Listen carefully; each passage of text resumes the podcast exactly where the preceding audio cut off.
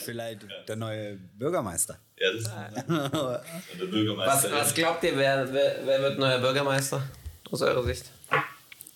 Und hat es einen Einfluss auf die Entwicklung von der Stadt? Oder hat es, also, also ist, kann eine Person wirklich so viel machen selber? Oder was denkt ihr? Ich glaube schon, also du merkst es ja in kleineren Städten und Kommunen, da kann der Bürgermeister viel entscheiden. Also nicht selber entscheiden, aber er kann vieles in die Wege leiten. Am Ende entscheidet ja der Gemeinderat, auch mhm. bei kleineren Kommunen, aber wenn es ein Bürgermeister ist, der was zu sagen hat im Gemeinderat und nur die, Gemeinderat, die Gemeinderäte folgen, dann hat er einen erheblichen Einfluss auf Verkäufe von Grundstücken, auf, also auf die Vergabe von Grundstücken, ja, ja. auf ähm, Sanierungsmaßnahmen und so weiter. Also wenn er ein, ein guter, eine gute Führungskraft ist, dann geht das, glaube ich, schon. Ja. Okay, aber das hängt, das hängt an der Gemeinderatsgröße. Oder woran, woran liegt es? Ja, also der Bürgermeister kann ja städtische Grundstücke nicht ohne die Zustimmung der Gemeinderäte verkaufen. Ja. Aber er kann, ich sag mal, Empfehlungen aussprechen für den Gemeinderat. Wenn es zum Beispiel okay. heißt in Stuttgart, Stuttgart hat irgendein Grundstück und möchte das jetzt, jetzt braucht Porsche Erweiterungsflächen mhm. und dann kann Porsche auf den Bürgermeister zugehen und sagen, heuch her, wir brauchen zwingend die Flächen, weil ähm, wir ansonsten unsere Produktion hier nicht abbilden können. Und dann kann er die Empfehlung an den Gemeinderat ähm, aussprechen und sagen, Leute, es wäre gut, wenn wir das verkaufen, um eben die Arbeitskräfte zu sichern hier. Ja und damit Porsche wettbewerbsfähig bleibt. Aber er kann es nicht selber entscheiden. Er kann nicht sein Servus drunter setzen. Das geht nicht. Er braucht da zwingend die, ähm, die Gemeinderatszustimmung. Okay, und ist es, ist es immer so? Also von jeder, von jeder ja, Kommune oder? Normalerweise schon, ja. Okay. Also ich, ich habe es jetzt noch nicht anders erlebt. Aber ich weiß jetzt auch nicht, wie die Gesetze da sind. Ja, ja. Das ist öffentliches Recht. Da gibt es irgendwelche Vorschriften, Rechtsvorschriften. Aber in der Regel ist es so, dass der das Vorhaben im Gemeinderat platziert wird, dass darüber debattiert wird und dann wird entschieden, gemeinsam im Gemeinderat, ob man den Beschluss fest, an eine bestimmte Person oder an eine Firma das Grundstück zu veräußern. Ja. Da würde der Bürgermeister nie im Alleingang das machen. Ich glaube, er hat gar nicht die Befugnis dazu. Weil ich frage mich halt immer folgendes. Wir haben ja, wir haben ja dieses Wohnprojekt äh, in Exklusivität im Verkauf in München. Und da ist es ja so, da verkaufen wir sozusagen ein Wohn Wohn-Neubauprojekt ähm, auf äh, Erpachtbasis, beziehungsweise das Grundstück gehört der Stadt München und das veräußern wir. Und ähm, da ist so die, also da finde ich eigentlich die Vorgehensweise, um das Problem Wohnraum oder bezahlbaren Wohnraum wirklich zu lösen, da finde ich die Vorgehensweise von der Stadt München eigentlich ideal, äh, weil es zeigt sich auf der einen Seite, dass wir, dass wir einen Exit-Markt für solche Investments haben. Das heißt, ähm, wenn die mal entwickelt werden, wenn der Bauträger sagt, okay, jawohl, ich hole mir dieses ähm, Erbbach-Grundstück und die Ausschreibung gewinnt, ähm, dann kann das auch tatsächlich verkaufen, weil es halt immer mehr Kapital gibt im Markt äh, ja. für diese Produkte und für öffentlich geförderten Wohnungsbau. Ähm, und da macht es die äh, Stadt München ja so, dass sie sagt, okay, ähm, wir limitieren quasi den, den Mietpreis für die nächsten 80 Jahre auf die 12,40 Euro und indexieren das quasi äh, entlang der Inflation oder anhand der Inflation. Und das ist aus meiner Sicht doch eigentlich der Weg, ähm, den eigentlich viel mehr Großstädte auch eingehen müssten. Also gerade bei Stuttgart, es wird immer sehr viel über Nachverdichtung geredet und ja, wir lassen uns doch mal, ich sag mal, die Hinterhöfe bebauen und lassen uns da mal Wohnraum schaffen. Ja, das, aus meiner Sicht macht das schon auch auf jeden Fall Sinn. Aber es kann nicht, ähm, es ist, es würde es nicht lösen, weil wir haben ja immer, man darf ja nicht unterschätzen, dass man pro Grundstück, ähm, pro Hinterhof ist ja immer die Frage, okay, wie kann ich denn da ranfahren? Wie kann ich denn mein Gerüst daran äh, ran, anbringen? Wie kann ich denn da wirklich tatsächlich bauen? Ähm, und man muss ja berücksichtigen, dass da dann die Wohnkosten pro Quadratmeter, die Baukosten pro Quadratmeter viel höher sind. Und das on top ähm, sozusagen die, die die, dass dann halt zwangsweise privatwirtschaftliche Projektentwickler in die Entwickl Entwicklung in Richtung Luxuswohnungen gehen oder Lofts etc. Aber die tatsächlich auf der, ähm, diese, diese Wohnungen, die wirklich gebraucht werden, die bezahlbar sind, die werden ja kaum ähm, über, über den reinen Weg der Nachverdichtung eben gemacht, sondern äh, ich finde, warum, warum, warum ist man, klar, was, was, klar ist Umwelt ein wichtiges Thema und es muss auch berücksichtigt werden, aber was spricht denn dagegen, entlang der, Grund, äh, der, entlang der Stadtgrenze äh, weitere Grundstücke auszu, auszuschreiben, jetzt in, ja, in, da in Richtung, Richtung Weibling, im Remstal oder wo auch immer. Ja, und dass man dann halt einfach so einen Metropolplan macht und dann wirklich eine Planung ähm, managt oder, oder hinbekommt, wo man wirklich äh, das Thema bezahlbaren Wohnraum, weil es ja die gesamte Region auch betrifft, das auch in Koordination mit den anderen Kommunen dann eben äh, zu planen und umzusetzen. Ich glaube, das ist doch eigentlich, irgendwie muss es doch machbar sein. Ich glaube, ich glaube auch langfristig kommen wir da gar nicht drum rum. Also ja. das, du wirst auch merken, dass gerade so Nachverdichtung ist halt aufgrund auch der, der ganzen B-Pläne nicht so effizient möglich, glaube ich. Ja. Also, das funktioniert, glaube ich, nicht. Und ich, das andere, was du halt gemeint hast, klar, die Grundstücke werden teurer. Die Projektentwickler versuchen sich halt irgendwie die Margen gleich zu halten. Die Baukosten steigen. Du kannst in dem Szenario einfach nicht günstiger anbieten. Wie soll das gehen? Ja. Den kannst du bisher so gemacht, dass dann subventioniert wird. Aber das ist ja auch nicht, kann ja auch nicht. Äh, Sinn der Sache sein, dass du dann halt irgendwie vom Steuerzahler Wohnprojekte subventionieren lässt, ja. um die Mieten gering zu halten. Du hast aber den Vorteil in München, du hast eine wesentlich größere Fläche. Stuttgart hast du halt, also Stuttgart als, als Gemarkung, ja. Stuttgart ist relativ klein.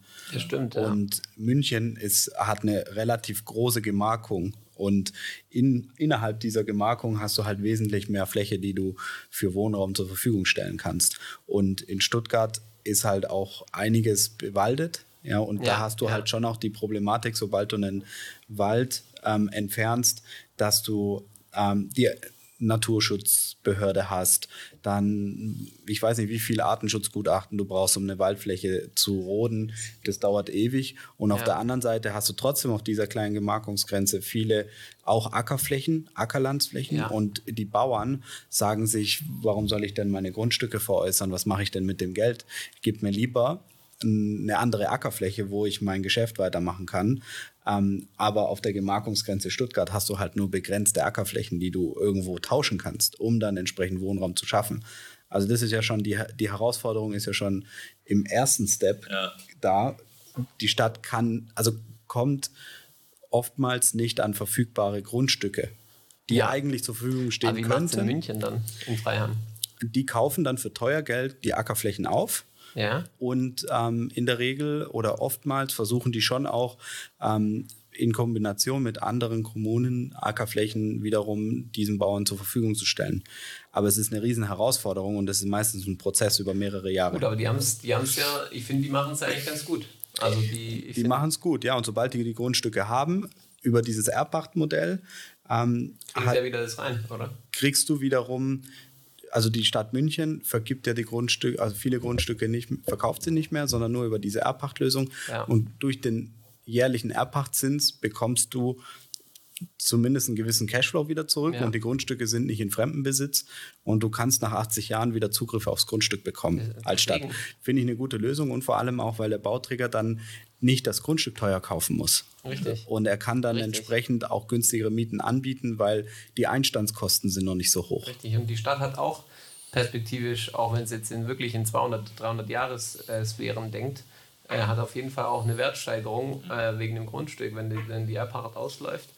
Dann hat jeder gewonnen. Die Stadt hat Wertsteigerung im Grundstück plus den Erbbauzins, obwohl sie vielleicht, vielleicht hat sie ja auch ähm, ähm, Preise gezahlt, die überhalb, oberhalb des Marktpreises waren zu der Zeit, aber trotzdem wird sich das ja, also in so Großstädten wird sich das ja über, über 200, 100 Jahre auf jeden Fall ja. auszahlen. Der Bauträger kann äh, Marge machen, kann Geld verdienen, wenn er den Exit, weil er, es gibt die Exit-Partner für, ja. für den Globalankauf. Und, und äh, die Stadt hat auch gewonnen in Richtung, ähm, dass, die, dass die Leute, die eben sich das, äh, sich teure Wohnungen einfach nicht leisten können, dass normale Leute einfach in der Stadt bleiben können und in der Stadt leben können. Ja. Und ich glaube, das ist schon auch, und, und klar, indirekt natürlich profitiert die Stadt durch äh, Gewerbesteuer, zusätzliche Gewerbesteuereinnahmen, zusätzliche Kaufkraft quasi für, für den Einzelhandel etc. Also es gibt eigentlich von die, also dieses Modell finde ich eigentlich so von vielen anderen Modellen eigentlich die auch, und was vielleicht noch on top interessant wäre, wäre, wenn die Stadt in der Lage wäre, ähm, gerade wenn es jetzt zum Beispiel an so, wenn ihr an so Bauten denkt aus den 60er Jahren, da ist ja überall eigentlich Nachverdichtungspotenzial. Da ja. hat man vielleicht drei Wohnungen auf einem Grundstück oder halt ein Haus mit drei Wohnungen und dann nochmal ein Haus mit drei Wohnungen.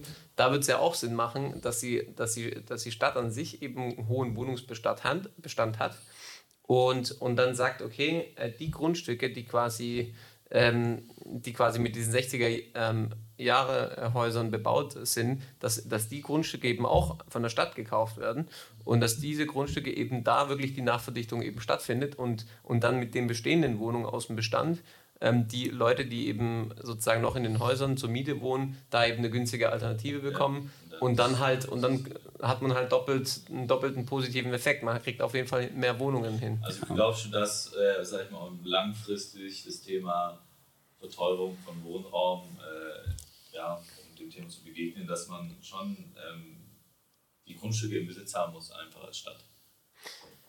Ich, ich würde nicht sagen, äh, also ich würde würd nicht sagen, das ist jetzt ein hundertprozentig äh, notwendiges Thema, aber ich glaube halt, dass man, ich glaube generell ist es so, dass es jetzt ein Beispiel ist für, für ein Modell, was halt wirklich von, von A bis Z eben funktioniert, weil es eben auch privatwirtschaftlich hat es da einen Exit-Markt dafür ähm, und ähm, es, es rechnet sich sozusagen für alle Parteien. Ähm, und deswegen glaube ich, ähm, ist es auf jeden Fall ein Modell, aber es gibt mehrere Modelle. Es ist, das ist das eine Modell, das andere Modell wäre eben wirklich äh, diese, diese Grundstücke oder diese Häuser aus den 60er Jahren eben aufzukaufen ähm, und anstatt die zu sanieren ähm, und eine neue Fassade hinzuklatschen und neue Fenster hinzuklatschen, macht es halt vielleicht Sinn, äh, die abzureißen, wenn es wirklich viele nebeneinander sind. Ähm, so wie bei dem einen Grundstück in Sindelfingen, da ist es genau der Fall ähm, und dass man halt wirklich die alle zusammenkauft und sagt, okay, man, man findet eine Lösung für diese Mieter und die ist wirklich top und verbessert vielleicht deren Position, verbessert aber gleichzeitig auch, ähm, ermöglicht eben Entwicklungspotenziale. Und ich glaube, das Thema Wohnraum ist einfach elementar wichtig. Es ist halt ein Grundbedürfnis der Menschen.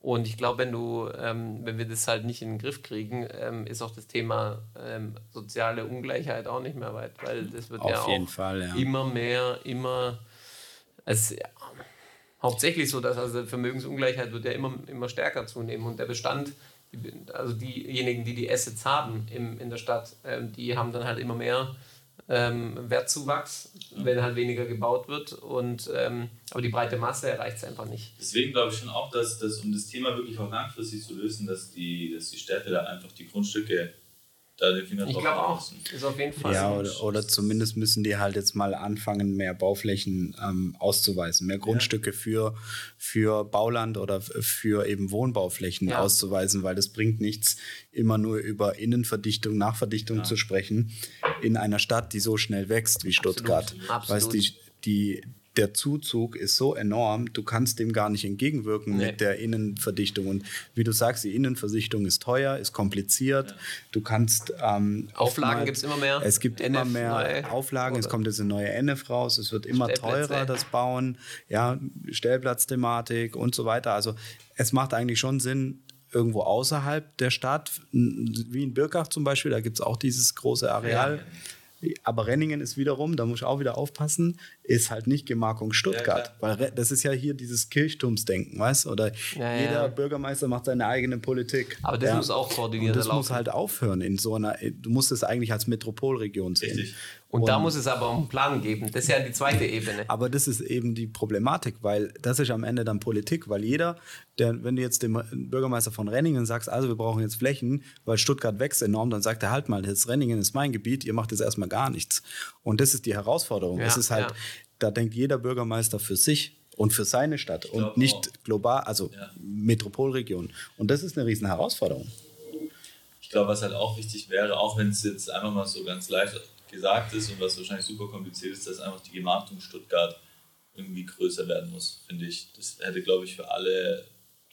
Das wäre eine neue Reform, Gemeinde, Absolut. Eingemeindungsreform. Ich glaube, glaub, das macht, würde auf jeden Fall Sinn machen, weil ja. auch ja. die Investoren für die sind halt, sagen wir die Produkte. Der Kapitalmarkt erweitert sich. Absolut. Ja, auf ja. jeden Fall.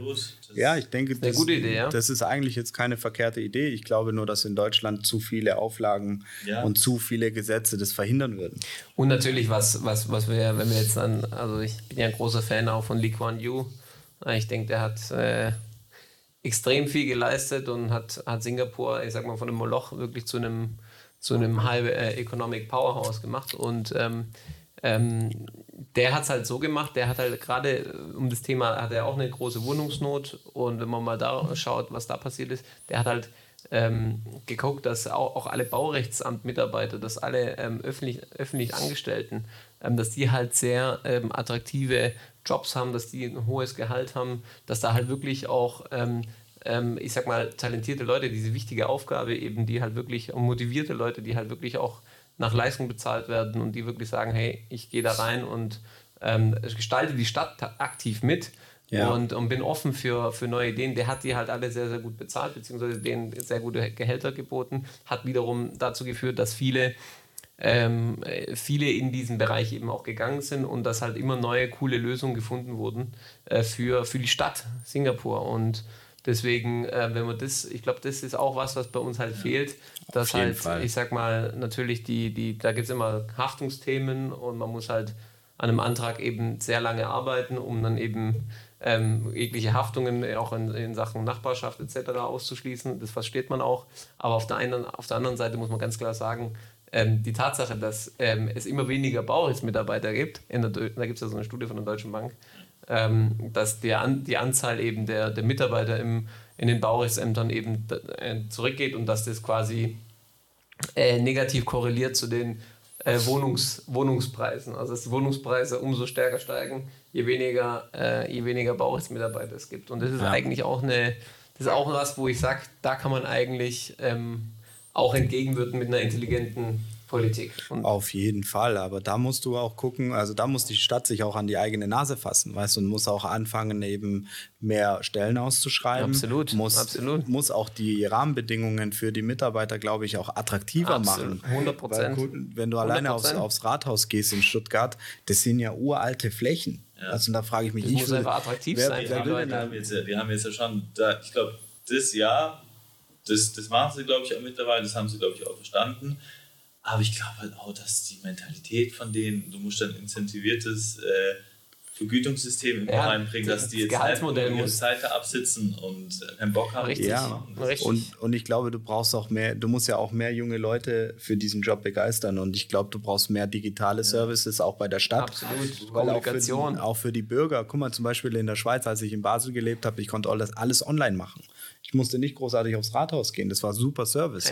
Ja, Vor allem, wenn du klar. neu in der Stadt bist, dann googelst du sowieso, heutige Generation schaut nur noch ins Internet. Ja, klar. Und wenn du das nicht, du kannst, wenn, ich wollte mich hier auch, als ich umgezogen bin in Stuttgart, wollte ich mich online anmelden. Keine Chance. Keine Chance. Katastrophe. Ja, die bieten den Service klar. oder äh, bewerben damit, werben damit, aber funktioniert nicht. Dann denkst du dir auch, wie, versucht doch erstmal eure Hausaufgaben zu machen und dann könnt ihr Step by Step ähm, die nächsten Schritte gehen. Aber ihr könnt 100%. nicht sagen, wir, wir, brauchen jetzt, alles muss digitalisiert werden, ähm, aber man muss damit anfangen. Und es muss ja, funktionieren. Wenn der Bürger Sachen. das abruft, dann Klar. muss es funktionieren. 100%. Aber ich glaube halt, das, das ist so, glaube ich, das erste Problem, dass so äh, der, der ja, einfach, dass es so ein riesiger Apparat ist, der halt einfach so extrem aufgebläht ist, voller Menschen, die halt äh, nicht motiviert sind und äh, du müsstest den Apparat meiner Meinung nach erstmal extremst verschlanken. Das ja, aber es ist halt ein undankbarer Job. Ge genau, Weil genau. du haftest für was, kriegst aber nur ein, Fix, ein genau. minimales Fixum. Ja. Ähm, anstatt zu sagen, hey, man muss komplett das Gehaltssystem aus meiner Sicht neu denken. Genau. Muss ich sagen, wie kann ich denn Anreize schaffen, in welcher Form auch, also Menschen handeln ja krass nach Anreizen, ist ja extrem. Und ähm, zu sagen, hey, wie kannst du, wie kannst du einen Anreiz schaffen für, für Menschen, da wirklich aktiv eben auch irgendeine Art von Belohnungssystem oder Leistungsanreize eben wirklich reinzubringen in diese, das war vielleicht idealistisch, aber ich glaube, in die Richtung muss es eigentlich gehen und es ist auch nicht un, un also es ist ja auch noch nie, es ist ja auch immer von Stadt zu Stadt anders. Also andere Städte sind viel serviceorientierter, vielleicht ist es nur ein Phänomen von, von Stuttgart.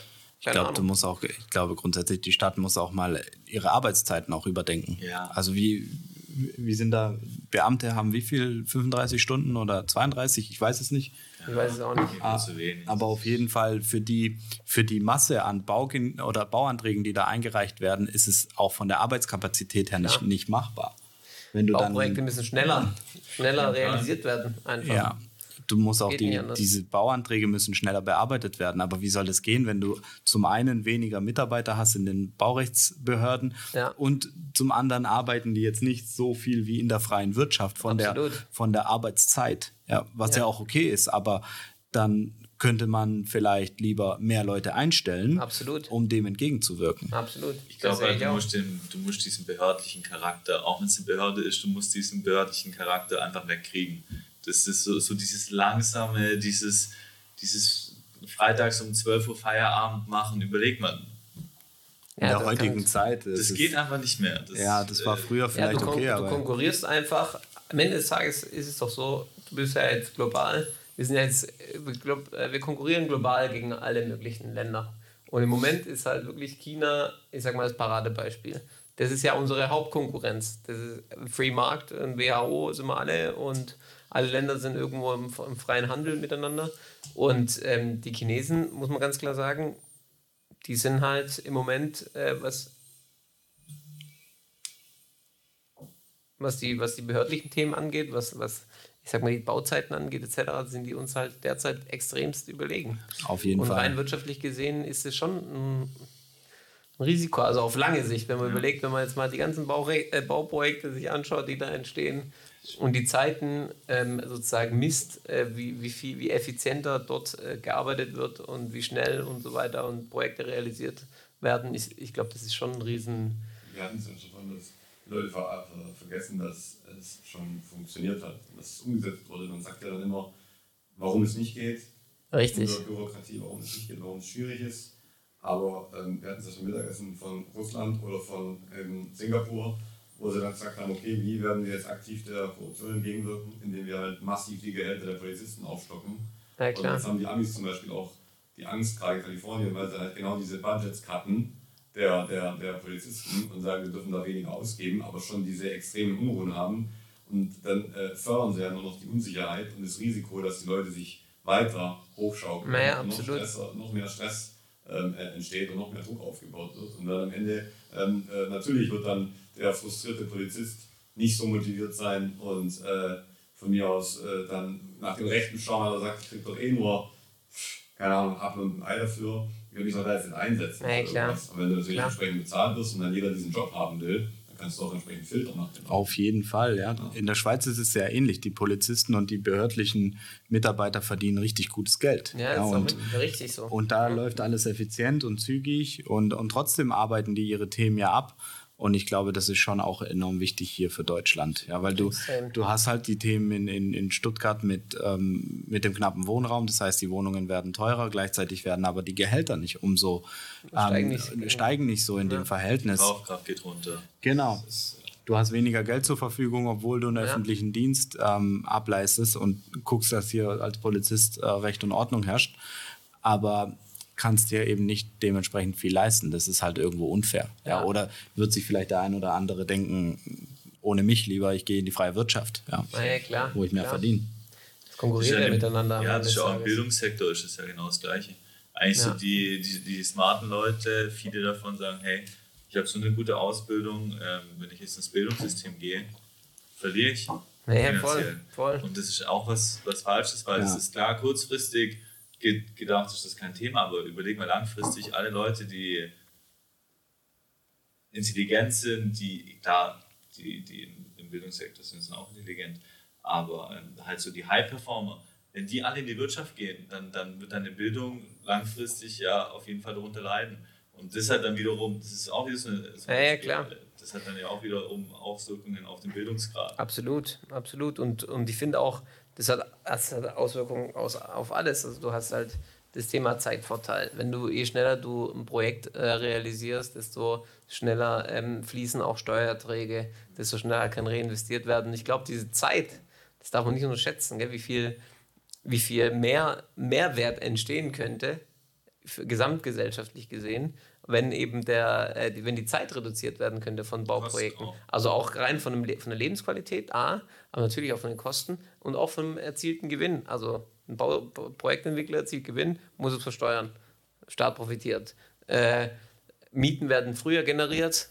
Äh, man, zahlt, man zahlt quasi Steuern auf diese Mieten, auch nochmal gut für den Staat. Also jeder, jeder profitiert eigentlich durch geringere Zeit. Durch einfach einen größeren Durchschlag. Und du hast einen größeren Durchschlag. Ja. Und äh, ich finde auch zum Beispiel spannend, was ich da auch gelesen habe in der Biografie von dem Lee Kuan Yew. Ich finde es zum Beispiel, das Thema soziale Ungleichheit wird ja immer größer, dadurch, dass ja natürlich der Bestand immer wertvoller wird und die, die den Bestand haben, äh, profitieren davon, aber die, die es halt nicht haben, die zur Miete leben, die gehen komplett an dieser, also die würden ja profitieren von diesen großen äh, Projekten, die dann entstehen, was eigentlich sinnvoll wäre, weil bezahlbarer Wohnraum mehr vorhanden wäre.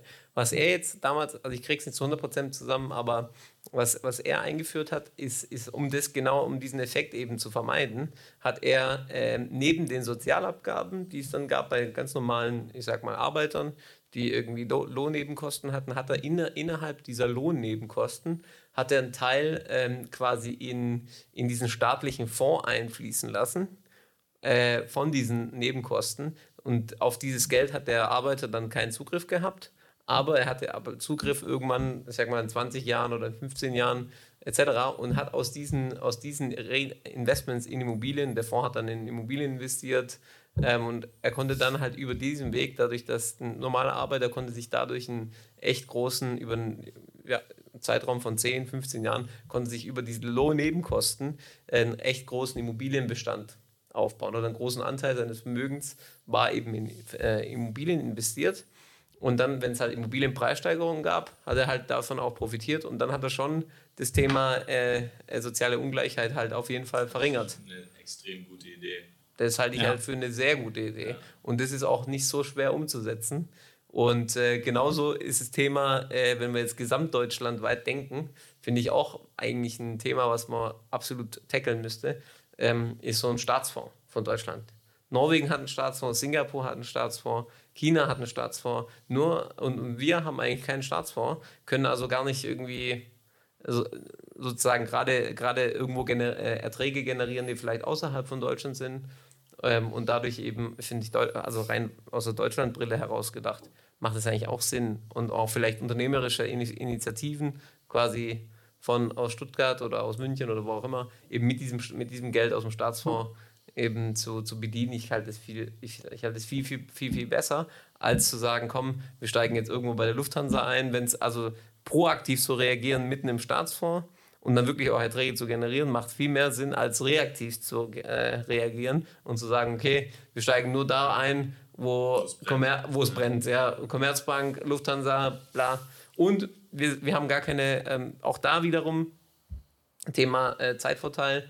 Ähm, wir, haben, wir haben keine äh, Erträge, die, also die, das Geld wird einfach nicht reinvestiert. Wir könnten es ja theoretisch über Bundesanleihen für 0,5 Prozent oder 0 Prozent oder Minuszinsen eben aufnehmen und dann in diesen Staatsfonds investieren und unternehmerische Initiativen eben fördern, um auch da wieder das Thema äh, soziale Ungleichheit zu verringern.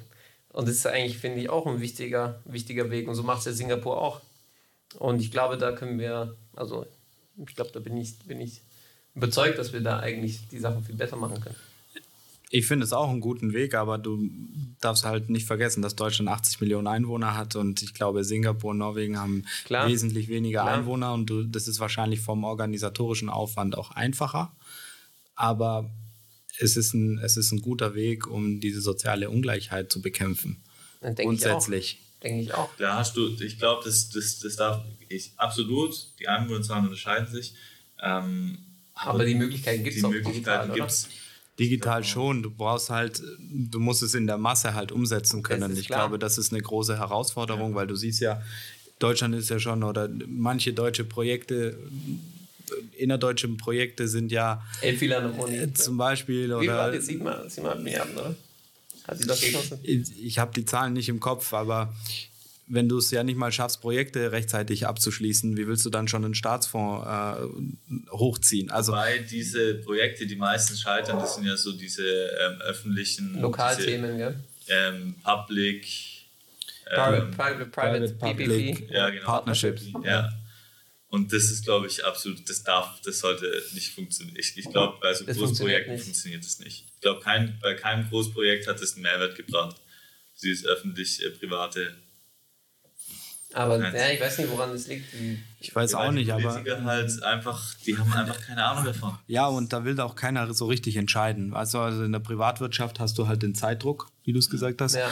Du hast den, den, den Gewinndruck oder Projektentwickler wollen zeitnah abschließen, Mietverträge machen, in den Exit gehen, damit sie Geld verdienen. Ja. Und das ist halt bei der Politik ein bisschen anders. Die haben immer Zeit, die denken sich. Halt. Genau, jeder will, jeder will nicht der Gelackmeierte sein, wenn irgendwas in die Hose geht. Keiner stellt sich hin und sagt, ich war schuld, sondern ja, es war immer jemand anders schuld. Und die diskutieren so lange bis ähm, und, und vertagen dann die Entscheidungen. Ja? ja? Und durch diese Vertagung der Entscheidung verzögert sich halt wiederum ähm, in der Kette alles, gerade bei Großprojekten. Ja, voll. Und das ist halt super schwierig. Siehst Gut, aber da denke ich halt, das ist eine andere Brille, denke ich, ähm, oder eine andere Problematik als jetzt so ein Staatsfonds. Gut, aber du kannst den Staatsfonds zum Beispiel gründen, in dem du sagst, ähm, der Fonds ist BaFin reguliert. Ähm, genau. Äh, wer, wer würde den dann aufsetzen am das Ende? Finanzministerium. Würde halt, würde halt äh, Bundesanleihen herausgeben dafür, mit, mit dem Namen haften, dass man sagt, okay, wir holen jetzt für 0, minus 0,2 Prozent, können wir für 30 Jahre lang Geld reinholen.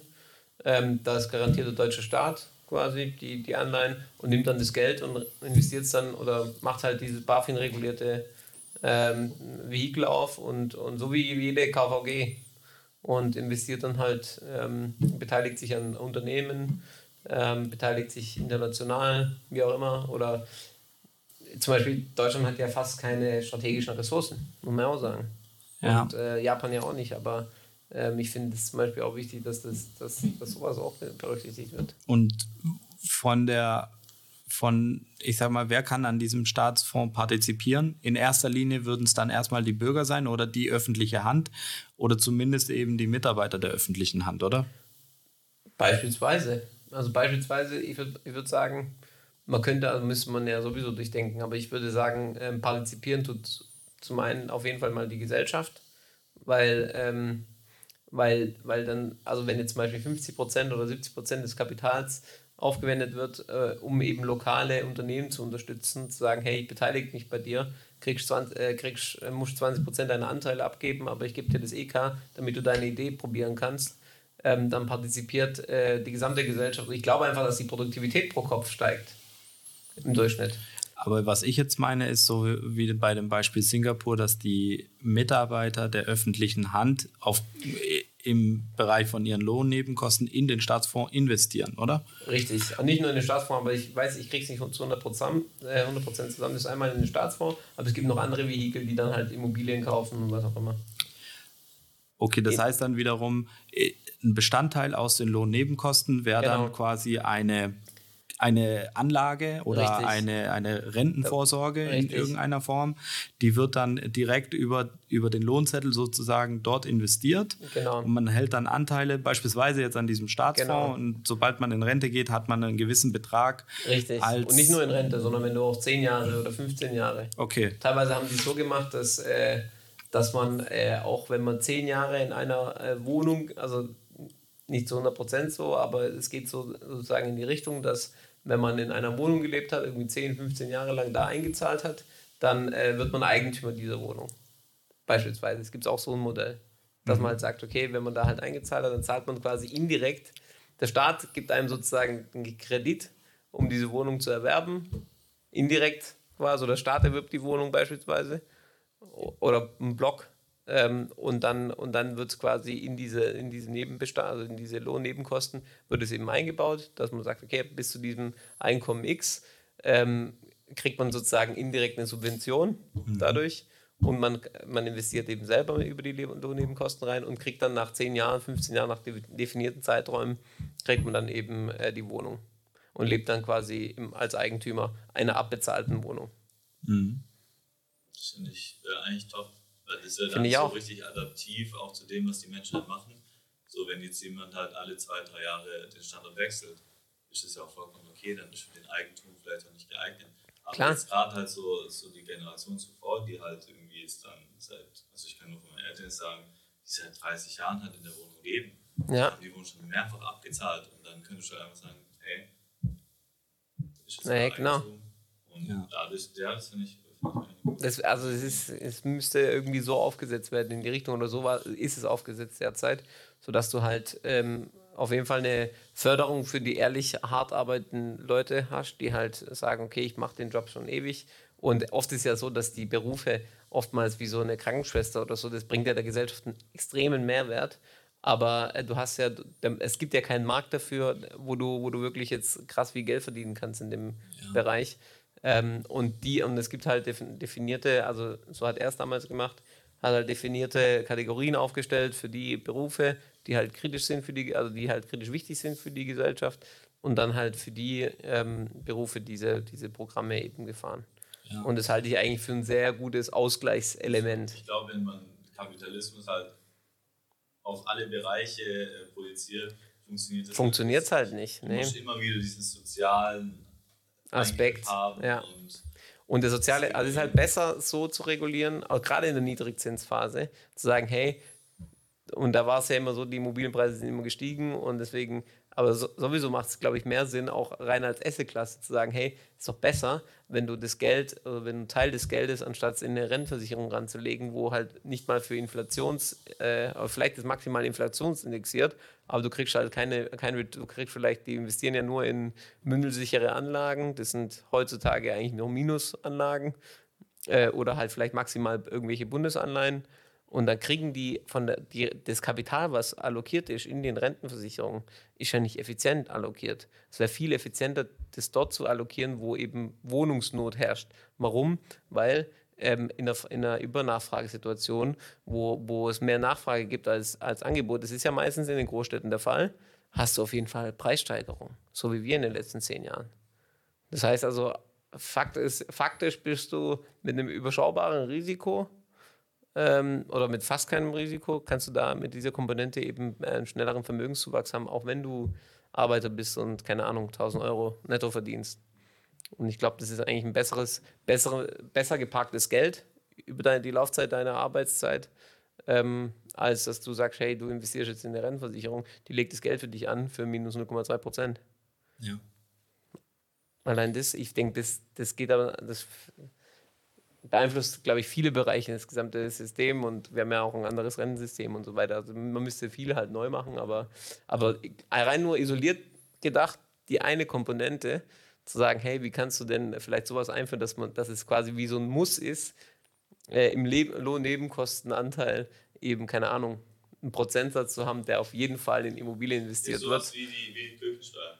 Ja, genau. Genau, genau so. Ja. Richtig, du kannst, du richtig. Kannst die Schande zu entscheiden, auszutreten das soll, glaube ich, jedem freigestellt natürlich, sein. Natürlich, Aber wenn das halt sinnhaft ist, Voll. dann wird das keiner ja. machen, weißt So ein ähnliches System hat ja auch die Schweiz. Also die, da zahlst du ja auch ähm, über, also du, über dein Bruttogehalt zahlst du ja auch einen bestimmten Anteil in deine mhm. Rentenversicherung. Mhm.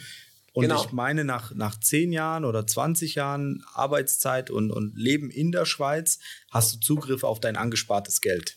Das und, ist nämlich auch mega. Und du ja. kannst dann sagen, gut, ich lasse mir das Geld auf einmal auszahlen oder über 20 Jahre peu Weil die halt kein so ein Umlagesystem haben. Die haben ja ein Umlagesystem. Genau. Und da das Geld ich, ist ja weg. Genau. Quasi. Und da finde ich eigentlich dieses System besser, dass du dann über die Lohnnebenkosten das in deine Rentenversicherung oder in deinen Rentenfonds, wo auch ja, immer investierst ja.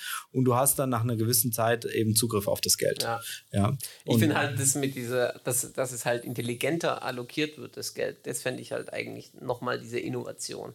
Sagen, hey, du hast da, hast da in der Rentenversicherung, wenn es so ist wie in der Schweiz, hast du da Geld äh, geparkt in irgendwelchen niedrig verzinsten Anlagen. Das macht eigentlich, also macht auch für den hyper-risikoaversen keinen Sinn, weißt Da macht es auch mehr Sinn zu sagen, komm, du nimmst das Modul und investierst, äh, investierst zumindest 20% von diesen Beiträgen in, in Immobilien.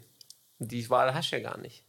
Ja. Und gerade in so, in, wenn du zum Beispiel, ich finde es auch zum Beispiel schlau, wenn du sagst, du bist gerade in so einem stark nachgefragten, in so einer stark nachgefragten Wohnungsmarkt wie in Stuttgart oder München, du lebst da und dann bist du erst recht äh, klassifiziert, dass du da irgendwie ähm, Beitrag in diesen, wo, wo, du, wo die Wahrscheinlichkeit extrem hoch ist, dass Supply immer konstant bleibt oder die Nachfrage steigt, dass du, dass du in richtige und dann in Wohnungen investierst oder so, das, das, das macht, glaube ich, mehr Sinn.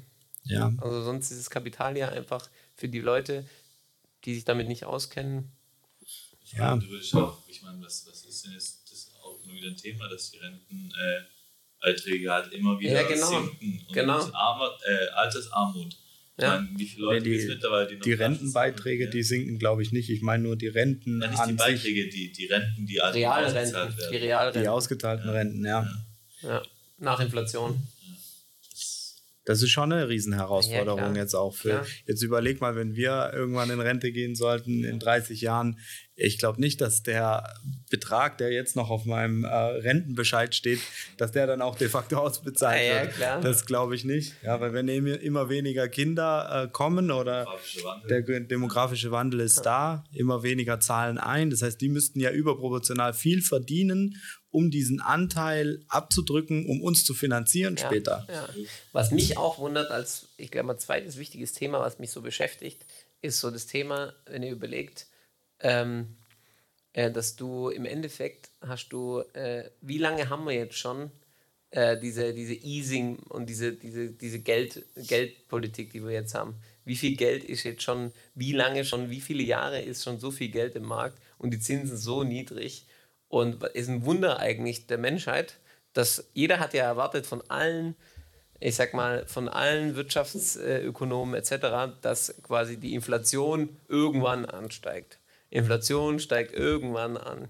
Und ich habe mir überlegt, wie kann es sein, dass wir Negativzinsen haben über so viele Jahre oder eigentlich niedrige Zinsen plus Negativzinsen, so viele Jahre und die Inflation ist nicht in dem Maße angestiegen. Das ist eigentlich schon also widerspricht er jedem Gesetz, jedem wirtschaftlichen, also volkswirtschaftlichen Gesetz, widerspricht es ja. Und das ist ja eigentlich schon ein Phänomen, dass es so weltweit so lange ging. Und jetzt zum Beispiel Japan. Japan hat die Staatsverschuldung verdoppelt. Verdoppelt prozentual, gemessen am GDP. Ich sag da nur äh, Peter Schiff, äh, Chaos-Theoretiker, der dann immer schreibt, alles wird an die Wand, das Buch, was ich da kaufe. Naja, naja. Dann wollte Japan. Ja, aber das ist. Das ja auch, man muss ja auch nur vergleichen, wie es in den anderen äh, Ländern und in der anderen Welt fungiert und funktioniert. Japan ist ja noch, ist ja eigentlich Stuttgart nur riesig, weil die konkret nur aus Gebirgen und unbebaubarem Land bestehen. Ja, und keine Ressourcen hat. Keine ja. Ressourcen haben und noch ein viel größeres Problem bewerkstelligt haben irgendwie. Und ähm, da hat es doch auch funktioniert. Oder wie, wie, wie läuft es in, in Tokio mit dem Wohnungsmarkt? Da sind Miniaturwohnungen, 5 Quadratmeter ja. oder was ist alles. Oder die Betten, das schläft schon so ein Sarg, habe ich auch gesehen im Hotel. Genau, die haben halt in der Stadt haben die halt so Mini-Wohnungen und dann haben sie halt noch außerhalb, ja dann eine normale Wohnung. Hm. Das ist schon krass. Also ich finde es echt, also die Frage nach, nach der Inflation, dass das mal kommt, das kam ja bisher wirklich noch nicht. Und äh, ich kann mir aber vorstellen, woran es vielleicht gelegen hat. Vielleicht hat es tatsächlich daran gelegen, dass, äh, dass die ähm, Globalisierung halt äh, immer intensiviert wurde, intensiviert wurde und wenn wir es jetzt nur die Inflation nach dem VPI, gut, wir hatten eine Asset Price Induced Inflation, wo wir quasi Immobilienpreissteigerungen hatten ohne Ende und die ganzen Assets oder ich sag mal Vermögenswerte, die sind ja krass nach oben gegangen. Also da gab es auf jeden Fall eine Infl Inflation in, im klassischen Sinn. Aber Inflation bei dem VPI-Index, also bei den Lebensmitteln etc., gab es ja nicht.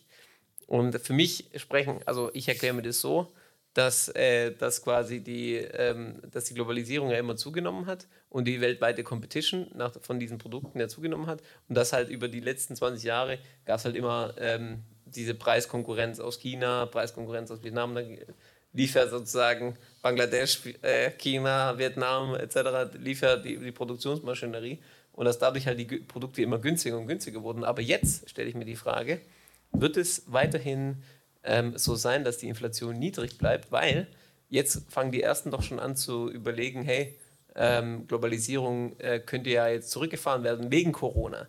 Dass jetzt äh, die Leute sagen, aha, ähm, es gibt weniger internationalen äh, Verkehr, die, die, Ketten werden teurer und länger und es gibt die freie Handel, freier Handel ist nicht mehr so frei, wie er mal war.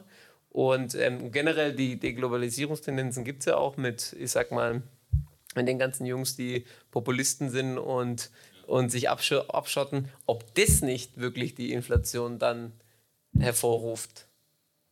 Theoretisch. Dass dann wirklich, weil wir dann gezwungen sind, auch Sachen, die vielleicht teurer hier sind, auch hierzu wieder zu produzieren.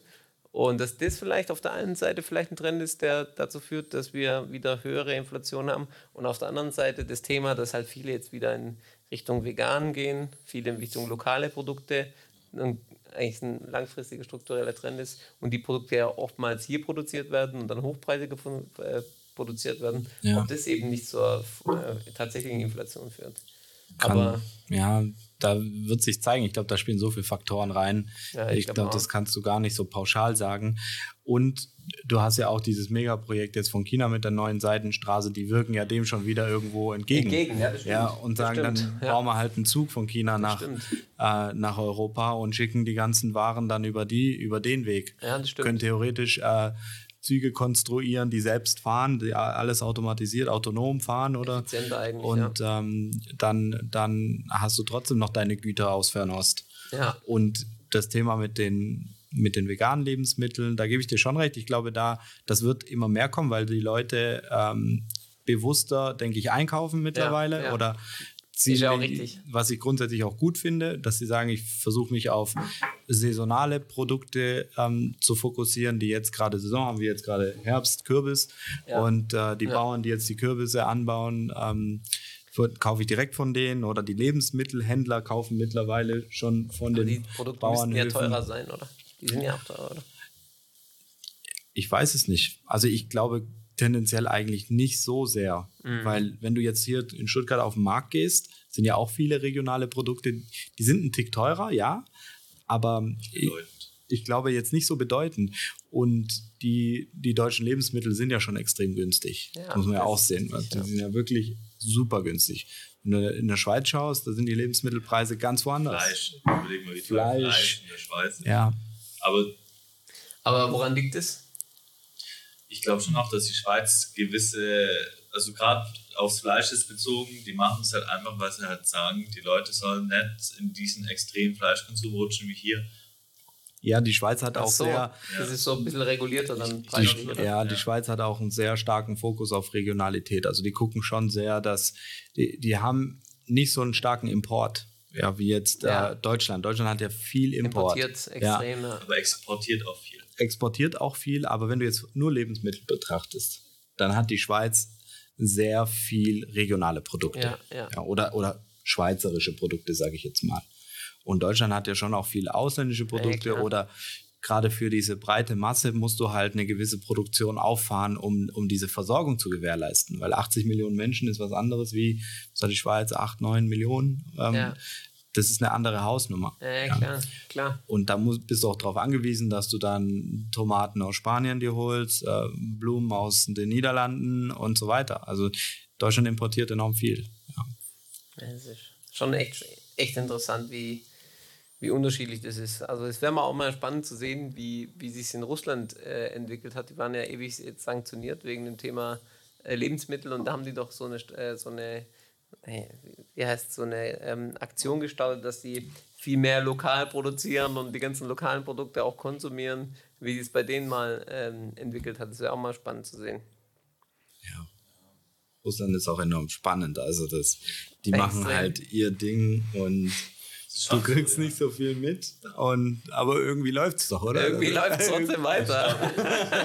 Ich glaube, in Russland ist schon die Armut schon auch extrem. Das glaube ich auch. Also Ja. In, auf dem Land halt extrem. Also da, wenn du so aus diesen Megacities rausfährst, gerade so aus Moskau oder sowas, du fährst einfach raus und du merkst einfach ab einem gewissen Punkt, das Leben ist anders. Gell? So, das ist einfach komplett anders in der Stadt, irgendwie ein Maibach nach dem anderen. Äh, du siehst so viel Reichtum, halt so extrem Reichtum, weil die Russen es natürlich auch sehr gerne zeigen. Und dann fährst du aus der Stadt raus und dann fangen plötzlich Schlag, die, die, die Schlaglöcher in der Straße an zu kommen und dann weißt du schon, das ist hier nicht mehr so. Da Ja, anderes, anderes Leben ganz gekommen. anderes Leben. Und es ist da so ein extremer Cut plötzlich. Ja. Das ist so, so von einem Extrem, von diesem extremen Reichtum, von diesen äh, Milliardären, die alles haben, plötzlich äh, zu dem, der auf der Straße liegt und weiß ich nicht, keine Beine mehr hat. So, Ja. Und das hast du halt in so einem extremen Ausmaß, das ist schon echt. Wäre mal echt, würde mich mal interessieren, müssen wir echt nach Russland gehen. Müssen Wär die wir, mal, drauf, müssen wir mal gehen, ja. Das ist Das Es müssen ist spannend. Es ist eine ganz andere Kultur, glaube ich. Voll. schon auch sehr kommunistisch, also diesen Kommunismus, den spürt man immer noch, auch wenn es so extrem kapitalistisch ist mittlerweile. Tatsächlich. Ja, aber so diese, sag ich mal, diese kaum vorhandene Mittelstand und diese Unterschicht, die sind halt schon noch. Und die in der Unterschicht sind eher kommunistisch, oder? Ja. Oder halt sehr links. Ja. Ja, jeden ja logisch. Weil Ja. ich meine, die sind halt, äh, nachdem halt äh, die Sowjetunion zusammengebrochen ist, gab es halt die paar Gewinner die jetzt immer noch die paar Gewinner sind. Und, äh, aber der Rest ist halt, ja, so, da gibt es ja keine wirkliche Mittelschicht in, in Russland, gerade in den großen ja. Städten. Das mhm. ist halt schon. Arm oder reich, ja. Ja. Mhm. ja und wo sollte man nach deiner Meinung nach hingehen, wenn man zum ersten Mal nach Russland geht? Welche Stadt? Also ich fand, ich fand, ja, ich war ja auch gar nicht so viel unterwegs, ich war in St. Petersburg und in Moskau. Ähm, ich fand Moskau war jetzt schon sehr vergleichbar mit, mit äh, Frankfurt. Ich würde halt, ja, gerne so, ich finde Kasachstan ist mega spannend, also diese Grenzgebiete zur Mongolei und alles sind top. Dann würde ich auch super gerne mal in die Tiger gehen. Vladivostok ist, glaube ich, top. Also gerade alles Richtung äh, Ostküste. Also ich, klar, ich, St. Petersburg ist eine super schöne Stadt, ist aber halt eine relativ junge Stadt. Ich glaube, die existiert erst 300 Jahre oder sowas und wurde ja extrem europäisch gebaut. Also Peter der Große, ja. Genau, der hat ja alle Künstler, der hat einfach alles Alle gekauft, importiert. Was, was, alles importiert und ist schon eine extrem europäische Stadt, muss man sagen. Also ich glaube, wollten sie auch bauen, ja, europäischen Hafenstadt. Genau, ja. genau, das war auch das Ziel und das merkt man halt auch klar. Es ist eine coole Stadt, es ist auch schon ein bisschen so alternativ im Vergleich zu Moskau. Da ist schon sehr konservativ alles noch. Ähm, luxuriös. Ja, sehr luxuriös, extrem Prunk und ähm, die Leute da haben einfach viel Geld. Das ist in St. Petersburg ein bisschen abgeschwächt. Und da sieht man schon noch außerhalb von den Innenstädten und von, den, von, den, von den zentralen Punkten, merkt man so diesen äh, Industriecharakter noch ein bisschen.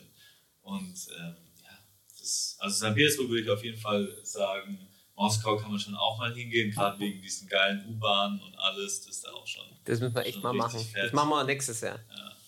Ziehen wir durch. Bin ich auf jeden Fall am Start. Und ja. es ist schon ein ultra geiles Land. Also ist so vielfältig halt auch. Also, ja, das glaube ich. ist auch unfassbar groß, oder? Überleg mal, das ist. Größte Land der Welt. Ja. Ich würde doch mal gerne mit dieser transsibirischen Eisenbahn fahren. Das ist bestimmt auch ein interessantes das Erlebnis. Ist, glaub, ganz krass. Also, vielleicht die ganze Strecke. Da fährst du ja auch vier Tage, oder? Durch Russland? 21 Tage. 21? Ja. das ist ganz, gibt es unterschiedliche Routen. Du kannst ja bis nach Hongkong, glaube ich. Echt? Ja. 21 Tage ja. lang. Drei Wochen fahren. Ja, aber drei Wochen im Zug ist doch auch verrückt, oder? Muss ja jeden Tag fahren dann, oder? Du fährst die ganze Zeit. Steigst ja nicht aus. Also Echt? Da gibt's, das fährt ja durch, das Ding. Klar, hältst du manchmal an und dann kommt, dann wird. Äh, also du fährst durch ohne, ohne Pause. Ja, also da ist jetzt nicht, dass du da zwischendrin mal einen Tag irgendwo stehst. Echt? Ja, das ist schon, schon verrückt. Dann hast du halt so Betten drin in dem Zug ja, und so alles. Ja. Das ist schon verrückt und dann hast du halt irgendwie äh, durch ganz Russland fährst du irgendwie, glaube ich, du kannst in St. Petersburg oder in Moskau kannst einsteigen und dann halt fährst du eigentlich die ganze Richtung Osten, machst dann immer so einen Bogen und dann nach China rein und dann oben. Dann nach Hongkong runter. Ja. Gut, China würde mich auch interessieren. Ne? Aber in China würde ich umsteigen in so eine, in so eine Schwebebahn und dann wäre ich schneller in Hongkong. also China will ich, Tage mir, durch China. will ich mir wirklich auch anschauen, weil das ist, glaube ich, für uns, wenn wir da mal hingehen würden und mal überlegen Ach, und sehen, wie, dann, dann, ich glaube, da siehst du so diesen Fortschritt, weißt du, wie viel da abgeht und Wirtschaftswachstum und so. Ich glaube, das merkst du da, weißt du, weil das wächst ja jetzt schon mit 6% immer noch. 6 Prozent und die sind die zweitgrößte, glaube ich, Volkswirtschaft der Welt. Und das wächst nochmal mit 6 Prozent. Das ist schon enorm. Das ist, glaube ich, so ein ganz, ganz anderes Leben. Der, ein Kumpel von mir, ähm, mit dem habe ich Abi gemacht, ähm, der hat zwei oder drei Jahre in China gelebt und hat gesagt, das ist so. Abartig, oder? So ganz anders. So zum Beispiel, was, was er gesagt hat, was das so, was ich halt so absolut undenkbar hier finde. Ja. Ähm, das Thema Karaoke. Klar, hier gibt es schon auch Karaoke, aber da gibt es halt zum Beispiel am Flughafen so Boxen, wo dann einfach so eine Karaoke-Station drin ist. Und dann gehen die Leute halt, bevor sie fliegen, gehen da kurz rein und singen Karaoke. Das ist ja ganz normal. Das ist ja ganz normal. Und da habe ich gedacht, so, hä, wie? Also das, das ist ja wie, wenn wir jetzt essen gehen, gehen die halt in die Karaoke-Bar mit ihren Freunden. Das ist da was ganz Regelmäßiges, was ganz Verbreitetes. Krass. Und äh, ja. Kann man sich gar nicht vorstellen. Das ist wahrscheinlich so wie bei den Jugos, die in die Kafana gehen und Bier trinken oder Kaffee ja, klar, trinken. Klar, klar, klar. Das ist, genau, das ist genau das gleiche. Kaffee und äh, Karaoke-Bar. Ja. War das nicht, äh, wie ist dieser eine Film, äh, Lost in Translation oder sowas? Kenne ich jetzt nicht. wo der, wie hieß denn der Schauspieler? Murray oder sowas? Murray? Bill Murray. Ja, ich glaube, der ist da auch, in, ich weiß nicht, ob es Japan oder China war, aber halt schon vor vielen Jahrzehnten und beschreibt dann halt, wie es so ist, als Ausländer in so einer in so Megacities zu leben und wie komisch das Leben da ist, so mit diesen ganzen Spielautomaten und da ist halt immer Was ist da eigentlich das, hat er dir erzählt, was da so dieses, äh, was gibt es da zu essen? Also was ist das, was ist das Hauptessen, was es da gibt, so wie Chirapchi bei den Jugos? Was gibt es da irgendwie ein Hauptessen eigentlich oder ist es immer wahrscheinlich zu groß oder gibt's da Das habe ich jetzt sogar. Er hat mir halt, ich habe immer so gefragt, was hat dich am meisten verstört? Ja. Er hat zum Beispiel gesagt, dass da halt voll viel diese, diese Hühnerbeine essen. Echt? Ja, ja, das ist der Ah, voll der diese- beliebte Snack. Okay. halt Echt? So, ja, ja. Zu frittieren oder? Ja, das ist ganz verrückt. Also, Okay. die, die essen ja auch alles. Hund, Katze, äh, Fledermäuse, danke. ja, das ist Verrückt. Schon, das ist schon loco, Mann. Aber es ist mit Sicherheit interessant. Vor allem ist es eine sehr alte Kultur auch. Ja. Also was Ja, Klar, älter als unsere, riesen, viel älter. riesen Geschichte und Da gibt ja auch vom Ray Dalio so eine interessante, äh, also interessantes Diagramm. Ich weiß nicht, ob du das kennst, Boggy. Das ist so quasi, also dass China eigentlich immer so die Nummer eins war von der Volkswirtschaft. Dann ist er einmal im 18., 19. Jahrhundert ja so eingebrochen komplett. Und dann, jetzt kommt wieder voll, äh, voll nach oben und quasi schon wieder an die Spitze. Das heißt, das ist so, irgendwie bei denen war es halt immer so, dass die immer halt Nummer eins waren, was die Volkswirtschaft angeht, von der Größe her. Und dass sie halt immer am weitesten entwickeln. Schießpulver kommt ja auch aus, aus China. ja, Und es ist ein großes Land auch, ja. Und was ich aber auch spannend finde, ist Indien. Aber wenn du jetzt auf die Karte guckst, China ist riesig und Indien ist aber verhältnismäßig ein Drittel davon, würde ich jetzt mal schätzen, Ja. oder ein Viertel und hat aber fast, äh, nicht fast, aber ähnliche Einwohner, äh, Einwohnerzahl. ja, krass, ja, in Indien. Da muss man mal überlegen, wie, wie Aber wie wenn du vergleichst Indien und China, da merkst du, was so der, was so der Faktor Bürokratie und Politik und so weiter ausmacht. Gell. Das ist nicht mehr normal. Beide eigentlich Emerging Markets ähm, und in, in Indien halt sehr, sehr bürokratisch, sehr, sehr schwierig politisch natürlich. Ähm, und genau das ist Und China dann halt boom, boom, boom. Gell, Turbo, ja. Authoritarian, Authoritarian und, und, und Capitalistic. ja, aber das du ja Das auch. meine ich, ja genau. Dieses Rough Estimates of Relative Standing of Great Empires. Du siehst das eigentlich, China hat eigentlich immer oben mitgemischt, gell? Über, über, über, über 500 Jahre. Und die waren immer gut dabei, dann ist es eingeschlafen die letzten 300 Jahre. Aber United Kingdom war auch richtig, richtig stark, gell? Na klar. Also muss man auch sagen. Ja. Ja gut, die sind jetzt halt echt schon seit Und einem der Krieg mit Ami, mit Amerika ist schon signifikant, ja. Ja. Extrem. Nature Wars. Gut, wobei es hier natürlich auch schon interessant ist, dass halt eben äh, bei Amerika das Wachstum ähnlich ist wie mit den äh, die, die Major Wars halt irgendwie. Also die, das zeigt ja schon das Diagramm, dass Amerika schon eine extreme Kriegswirtschaft ist, oder? In Amerika war ein großer Gewinner im Zweiten Ja, Weltkrieg. generell. Ja, wie, ja, ja stimmt. Ja, wo es halt weniger Krieg Ja. gibt, gell? Ab 1960, Ja. da Ja, geht es halt halt auch zurück. Vietnamkrieg äh, vorbei und Das danach stimmt, geht's ja. bergab. Das stimmt, aber United Kingdom doch auch, hat auch voll profitiert. Siehst du, das 1650, ganz Zeit Krieg. Ja, ist interessant, gell? Das Diagramm. Aber genau das meinte ich. Die haben halt immer oben mitgemischt. 1500 waren sie ja auch ganz oben. Ja. Deutschland gibt es auch irgendwo, gell? Ja, ich sehe die Linie nicht. Das ist die, doch, das ist die. Gleich. Ja, ja, ja. Major Wars, gleiche Farben wie Deutschland. ja. Wo ist Russland? Gibt es nicht? Na, Russia. Ja. Gestrichelte Linie, gell? Ja, ja, ja. Wahrscheinlich wieder hoch, eigentlich die Russen. Also, vielleicht ist es jetzt nicht bis 2020. Der Putin hat die halt schon Auf jeden Fall. auf Vordermann gebracht. So, das kann man sehen, wie man will, aber das, äh, Auf jeden Fall. Klar. Ja, spannend. Ne? Also jetzt schauen wir mal, wie das in den nächsten Jahren dann Aber der Aufstieg Weitergeht. von China ist schon phänomenal. Wahnsinn, ja. Das ist in einer Generation so ein Aufstieg ist ja, ist ja ein, ist einfach nur ein Strich nach oben, senkrechter. Die haben halt vieles richtig gemacht. Ja, du überspringst sehr, sehr viele Levels, glaube ich. Also du, überspringst schon dieser äh, Mensch, der nicht lesen und schreiben kann. Und ja. sein Sohnemann wird Startup-Billionär, ja. weil er nach Hongkong geht und da irgendwas gründet. So, so, so muss den Sprung vorstellen, glaube ich. Aber die ackern halt auch so, weißt allein die, die, das, das, äh, die, die Kapazität, die die in Summe in die Wirtschaft pumpen, das extrem. ist so extrem. Und hier streben wir danach, weniger Gas zu geben. Ja. Und da geht es halt einfach komplett. Ja, klar. So, und das ist halt klar. Aber es ist auch die Kultur. So, dieses äh, Konfuzianismus ist ja, ist ja auch so, dass du, dass du Leistung bringen musst und äh, das ist halt auch verwurzelt in der, in der Kultur einfach. Ich glaube, das wird ja auch, ich glaube, das wird ja auch wieder hoffentlich immer ankommen, wenn die Leute halt immer merken, so, hey, jetzt habe ich einfach genug. So, ich ja. will jetzt mal wieder Gas geben. So, Klar. Ich, Klar, eigentlich Aber ich schon. glaube, das kommt auch immer nur mit einem mit einem harten Einschnitt. Ja. Weißt du, jetzt, in Deutschland war es ja auch nach dem Krieg, war es so, hat man alles wieder aufgebaut, da gab es die goldenen 50er und das kam eben aus einem extremen Pain. Haben die halt wieder Kraft geschöpft ja. und dann ging es schnell voran, sage ich mal. Gibt es aber auch nicht oft. Also das gibt es auch nicht. Das gibt es auch nicht oft. Nach den Weltkriegen immer so, die Gold 20s gab es ja auch noch. Ja. Nur in Jugoslawien geht es bergab. Oh Mann. ja.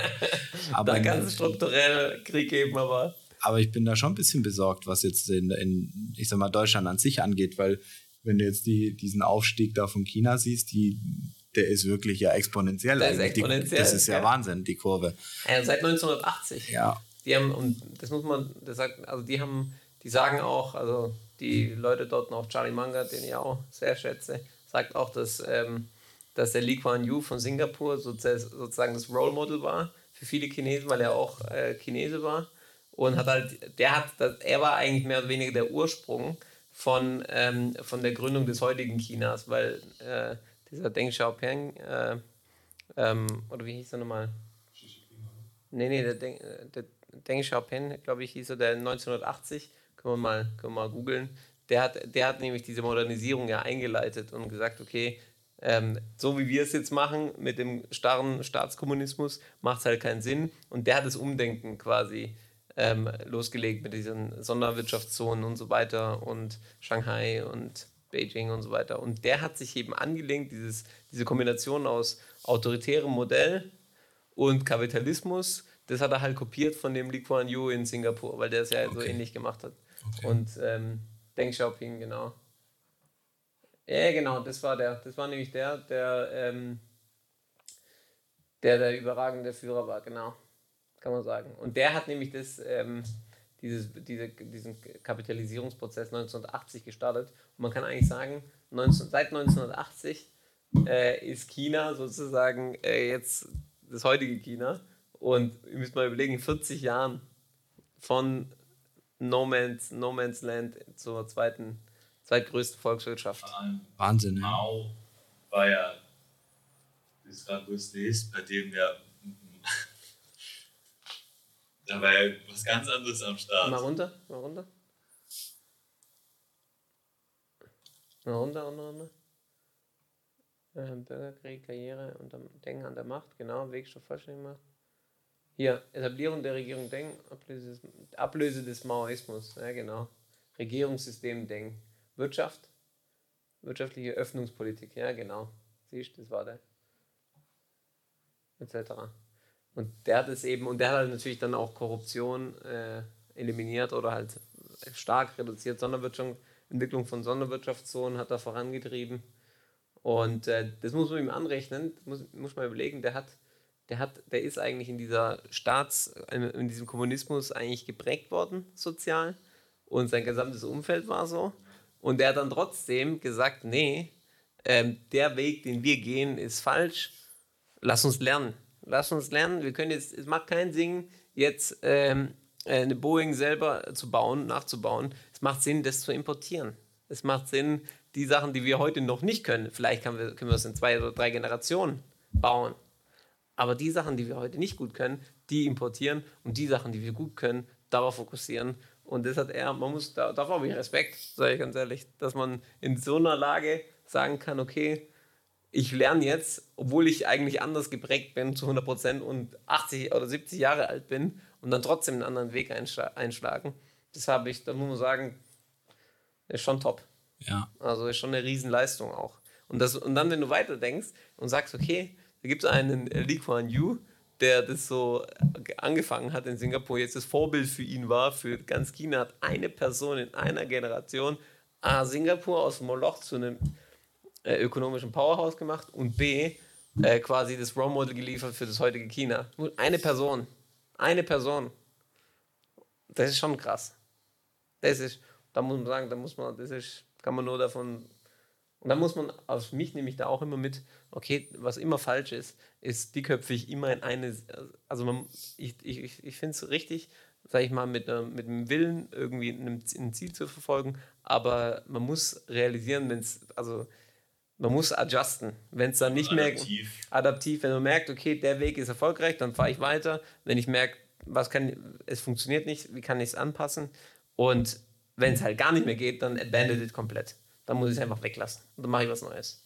Und, und das ist schon eine Leistung, finde ich. Vor allem für ein gesamtes Land. Absolut, ja. Weil du bist ja automatisch als Mensch in der Komfortzone. Und als Politiker erst recht. Du bist da gewählt und in der Komfortzone. Und du hast überall nur Anreize, einfach so genauso weiterzumachen wie vorher. Ja. Aber die hatten halt viel Verbesserungs- oder die wollten ja viel verbessern, sage ich mal. Also ja. die kamen aus einer anderen Situation wie jetzt die Deutschen. Ja, die, kamen, ja, die Deutschen kamen klar. aus einer Situation, uns geht's gut, wir sind Exportnation, ähm, Führer der, Ex der Exporte in der Welt und alles, alles Bene, alles wunderbar. Aber jetzt ist es, glaube ich, auch, jetzt müsste eigentlich auch langsam ein Umdenken stattfinden. Abs weil absolut. jetzt ist auch wieder eine andere Situation. Wir verlieren ja unsere Key Assets derzeit ja. mit der Automobilindustrie. Richtig. Das ja. ist unser Key Asset einfach, unser jetzt riesiger Wettbewerbsvorteil. Ja. Jetzt gibt es andere Player, die auf den Markt kommen, die jetzt Dinge neu machen, vielleicht teilweise besser machen. Und ähm, da muss man sich, glaube ich, auch aufstellen. Und man kann nicht einfach sagen, ich fahre jetzt blind so weiter. Nein, absolut. Ja, sondern absolut. das wird. Ja, muss, wie du sagst, ähm äh, sich bewusst werden, dass das nicht mehr das Zentrum der Welt ist, Europa. Und wie du sagst, man verharrt oftmals in dem alten Glauben, ähm, ja, es hat früher funktioniert und wir waren kulturell ganz weit vorne in Europa und haben dann auch der Westen ähm, und das jetzt aber das Powerhouse, das dann diese Machtverhältnisse und dann auch das, was in Zukunft geliefert wird an Innovationen und an Neuem und was die Richtung vorgibt, medial, kulturell, äh, äh, technologisch, dass das halt sich immer weiter nach Asien verschiebt. Ich glaube, wenn wir alle äh, nach Singapur reisen würden und dann dort mal drei Wochen verweilen würden und dann noch mal so einen, eine Reise nach Südkorea, ja, ja, nach ja, Hongkong und Shanghai machen würden, dann würden wir unser Denken über den Westen und über die nächsten 30 Jahre radikal ändern und würden hier versuchen, das Leute würde uns was weiterbringen. Zu sensibilisieren, Leute, wir müssen was ändern, um Gottes Willen, äh, wir, uns, uns, uns, uns gleiten äh, Dinge aus der Hand. Ja, absolut. Wir, haben gar, wir müssen dann eigentlich noch viel mehr machen, dass wir versuchen auch von anderen zu lernen, dass wir auch von anderen Kulturen versuchen zu lernen. Und für mich, es war jetzt banal, aber ich habe halt bei Netflix damals äh, so die so koreanische äh, Serien mir angeschaut, eigentlich sinnlos, aber mir hat es was gebracht, weil ich habe ver verstanden, wie die ticken, ich habe verstanden, die Geschichte habe ich mitgekriegt, die Kultur habe ich besser kennengelernt und es war auf jeden Fall eine Horizonterweiterung, obwohl es nur eine Serie war. Und äh, das ist eigentlich ein minimaler Impact. Aber ja. wenn man da halt mal hingeht und sich das wirklich mal anschaut und von den Leuten vor Ort mit denen spricht, mit, von denen lernt, ich glaube, da können wir auch für unser Business hier und viel mitnehmen. Absolut. Auf allen Ebenen. So, du, du handelst ja immer so nach deinem besten Gewissen. Und nach, aber dein Gewissen ist halt äh, begrenzt durch deine Erfahrungen. Absolut, und absolut. Je größer absolut. der Pool ist an Erfahrungen und an Eindrücken, die du sammelst, desto besser kannst du auch einfach handeln, desto mehr kannst du transportieren ja, ich finde das ein absolutes das müssen wir machen. professionelle Ebene ja. jeden Fall. Und ich glaube, es macht auch voll Sinn, dass wir gerade in solche, ähm, ich sag mal, starken Länder gehen, wie jetzt China, Japan, ähm, und, und, dort die einfach mal, voraus sind auch. die sind uns einfach voraus und dort einfach ähm, zu schauen, wie leben die Menschen, wie ist das dort generell, was sind Unterschiede zu Europa und was kann man mitnehmen für Europa. Ja. Ich war zum Beispiel mein, mein ähm, Mitbewohner, als ich in den USA war, hatte ich einen koreanischen Mitbewohner. Und der hat mir Stories aus Korea erzählt. Da habe ich gedacht, das macht ihr wirklich? Crazy, seid, ihr so, seid ihr so verrückt?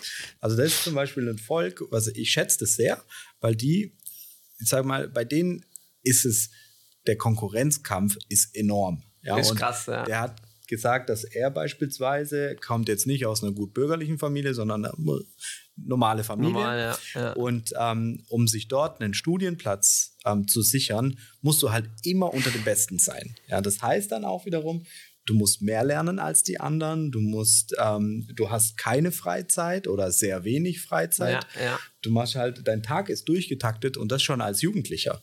Das ist nicht so wie wir, wir waren, oder wie jetzt bei mir, als Jugendlicher nach der Schule gehe ich irgendwie Fußball ah, ja, klar, spielen, klar. sechs Stunden, komme zurück, lerne mal ein bisschen Hausaufgaben und dann gehe ich wieder zur Schule. Da war das wirklich so, ab 14, 15 lernen, lernen, lernen um das Ziel zu erreichen, mit 19 an der Uni zu gehen. Ja, und da werden die halt frühzeitig schon so konditioniert. Ja, krass. Und das zieht sich dann durch. Auch bei in den USA war es so, klar, ich war derjenige, der immer gerne mal rausgegangen ist, auf eine Party gegangen ist. Klar. Aber er war jetzt nicht derjenige, der auf eine Party. Er hat gesagt, ich muss lernen. Ja, der bleibt dann auch selbst in den USA lernen, obwohl du könntest theoretisch eine WG-Party schmeißen. Der sagt, nee, ich bleibe in meinem Zimmer und lerne. Weißt? Halt so Disziplin. sind die unterwegs. Diszi aber das ist die extrem sehr viel wert. diszipliniert. Ja. Disziplin ist alles am Ende. Und ähm, das, das schätze ich schon. Absolut. Also das ich ist schon eine, eine, Sache, weil das, das muss man sich erstmal als, als so Jugendlicher überhaupt erstmal in den Kopf trichtern. Also, ja, und du bist ja immer abgelenkt. Glaub, genau, du, du hast so viele Sachen, die dir eigentlich wichtiger sein können. Ja. Aber die sind dann, deswegen fand ich das so interessant, weil da habe ich dann auch die Koreaner ähm, irgendwie schätzen, schätzen gelernt. Ja, weil egal mit welchem Koreaner ich dort gesprochen habe, ich dachte, Mensch, die sind alle intelligent, die wissen irgendwie alles. Ne? Ja, und wenn Tiger, nicht, Tiger States. Und wenn du denen irgendwas erzählst, war es auch immer so lustig, dann haben sie es gleich gegoogelt. Ah, what did you say? Oh, ja. Und dann haben sie es gleich gegoogelt. Ah, ja, okay. Aber ich fand die auch immer, ich hatte auch einen koreanischen Freund da in, in San Diego, Kumpel. Und der hat auch immer, also der war auch voll korrekt immer. Ja. Die waren immer, wie du sagst, fleißig. Aber ich fand die auch sympathisch und die haben gutes Essen auch auf jeden Fall. Ich, die haben auch sehr fleischlastiges Essen. Ja, gut, wobei bei dem war so, der hat sich morgens schon Burger gemacht, gell? das war ein bisschen verrückt, aber. Das ist crazy. Er gesagt, yeah, we eat, we eat in the morning, we eat burger, meat. pizza, it's okay, it's fine. Okay. Ich esse auch morgens Big Macs, also das ist schon verrückt, oder? Richtig gut. Richtig gut. Eigentlich müssen wir nach Korea. Ich finde ja. schon spannend. ich auch. Ich Südkorea wäre super. Spannend. Ja. Das würde mich mega interessieren. Ja. Das müssen wir echt nächstes Jahr angehen einfach. Kommt nur auch gut an als Westblock. Und die äh, Koreanerinnen sind auch, glaube ich, ziemlich hübsch. Ja, die sind sehr hübsch wohl, ja. Habe ich gehört.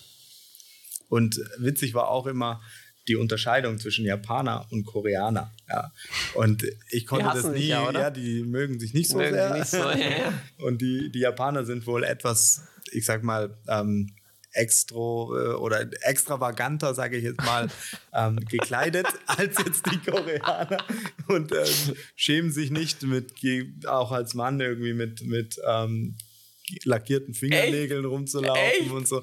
Und das haben die Koreaner, die Koreaner haben halt immer gesagt, ja, das ist, der, der, der ist Japaner, weil siehst du es an seinem Kleidungsstil, ist alles so ein bisschen Echt? besonders, ja. Aber sehen die ähnlich aus so oder merkt man den Unterschied? Also ich fand, ich finde, du merkst den Unterschied schon, wenn du genau hinguckst, von, ja, ja. Vom, von der Gesichtsform her. Von der Statur her vielleicht. Von der Statur her ein bisschen.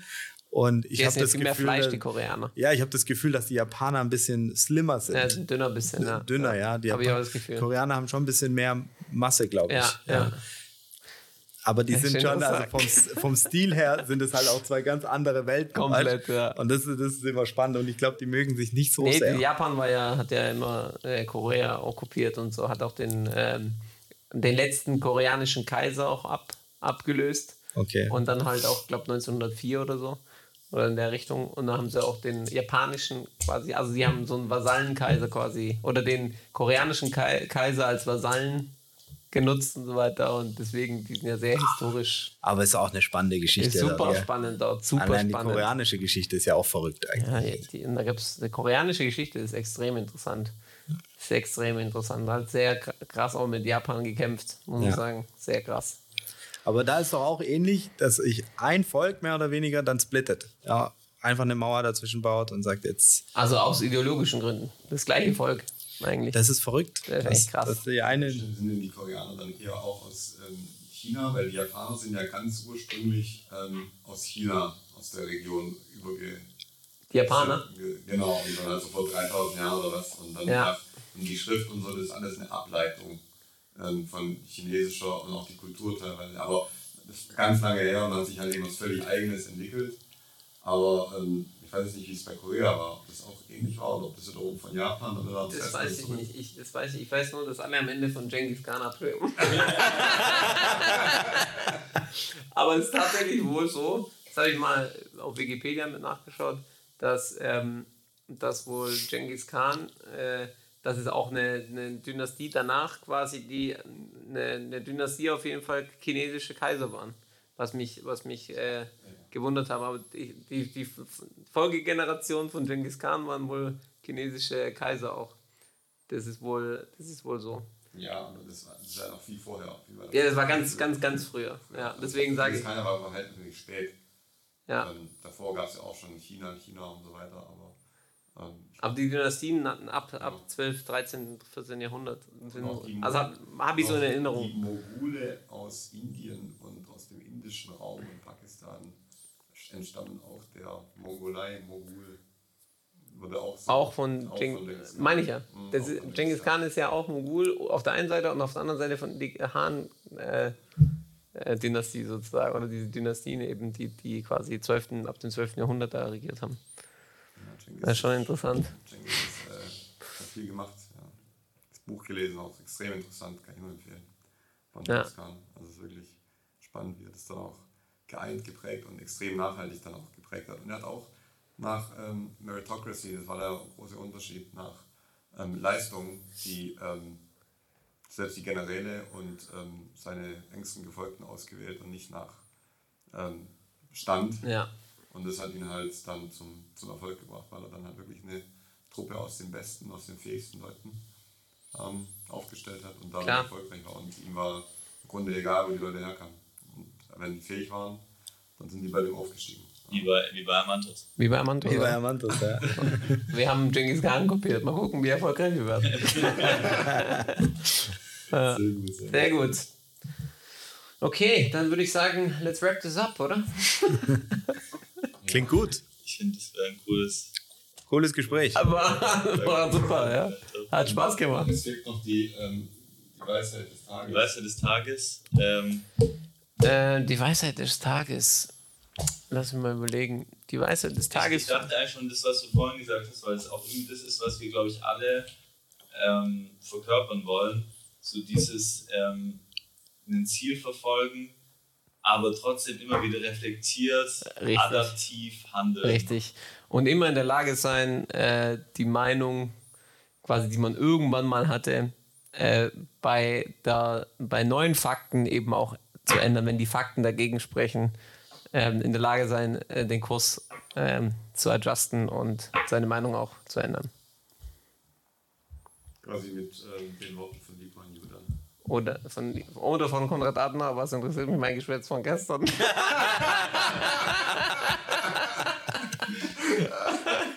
ist ein guter Vergleich. Ein guter Vergleich um, äh, den Abschluss machen. Okay, ja. vielen Dank. Danke in die Runde. Danke sehr.